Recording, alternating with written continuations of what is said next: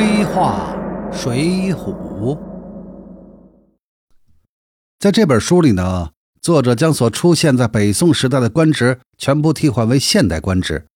这样做的目的，一是因为这部书完全是给现代读者看的，也是用现代白话来演绎的，所以使用今人的官职呢，更符合现代的语境。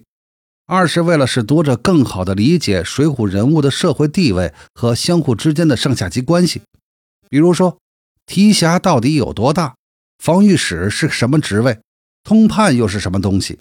现代读者若不是专门研究宋代官制的呀，恐怕会一头雾水。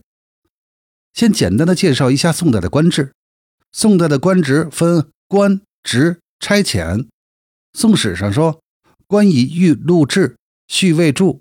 职以待文学之选，而别为差遣以治内外之事。官呢是用于记录的，相当于现在的行政级别，仅用于确定待遇。宋代的官名和实差呢，大多数情况下是无关的。部分有实差的官呢，又叫做执事官，用以区别记录官。记录官是寄宿的寄，福禄寿喜的禄。职是指管职。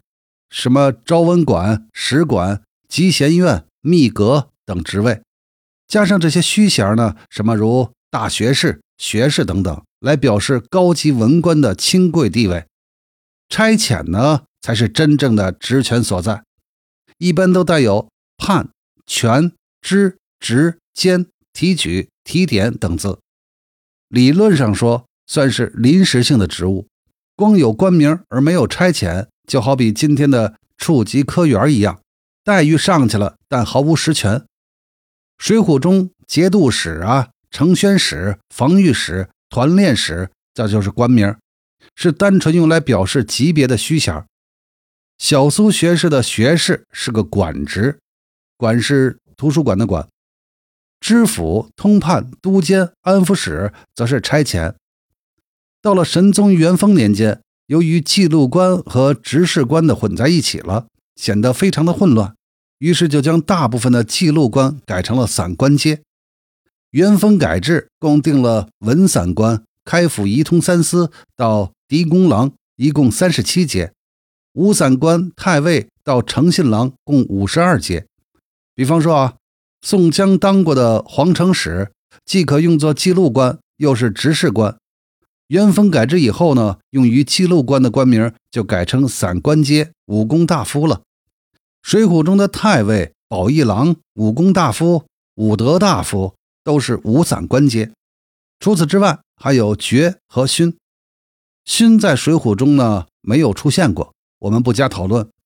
爵是给宗室贵族的，比如宋徽宗继位前的端王就是爵的第一等王爵。现在我们来举个例子啊，比方说《岳阳楼记》的作者范仲淹曾担任过一个职位——龙图阁直学士、户部郎中、陕西经略安抚使兼知延州。其中户部郎中是记录官，元丰改制后呢，改为朝议大夫，正六品。不过范仲淹另带管职，就是那个从三品的龙图阁直学士，所以其地位等同于从三品。陕西经略安抚使兼知延州，那才是真正的差遣。经略安抚使节制一路军政大权，副使是其副手。延州知州掌管延州一州的军政大权。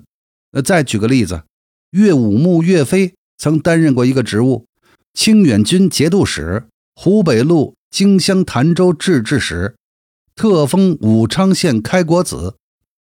那节度使呢，就是个官名，从二品，宋代最高武职。制制使呢，第一个制是制造的制，第二个制是放置的制。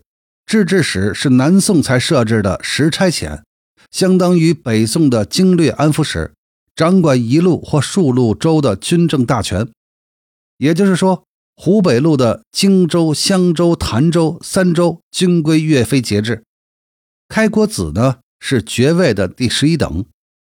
从整部《水浒》来看，施大爷对北宋的官制的了解呢，基本上是一塌糊涂。他老人家所犯的低级错误很多，比方说啊，梁山平定田虎、王庆之后，宋江被封为保义郎、御带器械、正授皇城使。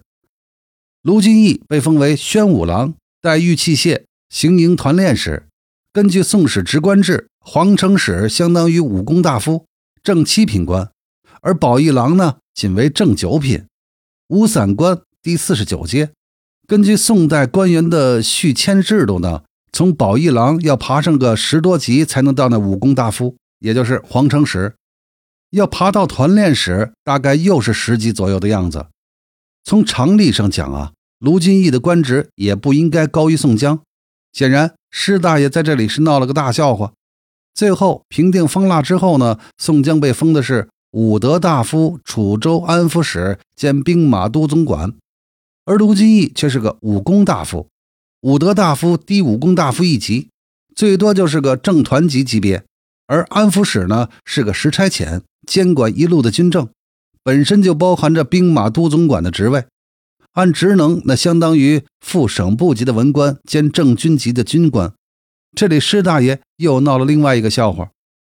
那如果完全用《宋史职官制》来考据《水浒》人物的官职呢，难免又有些不妥。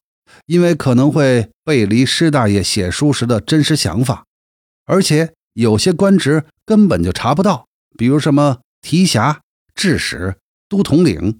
再说了，施大爷基本上是把官职差遣混在一起的，常常只给出了一个，也不管是官名还是差遣。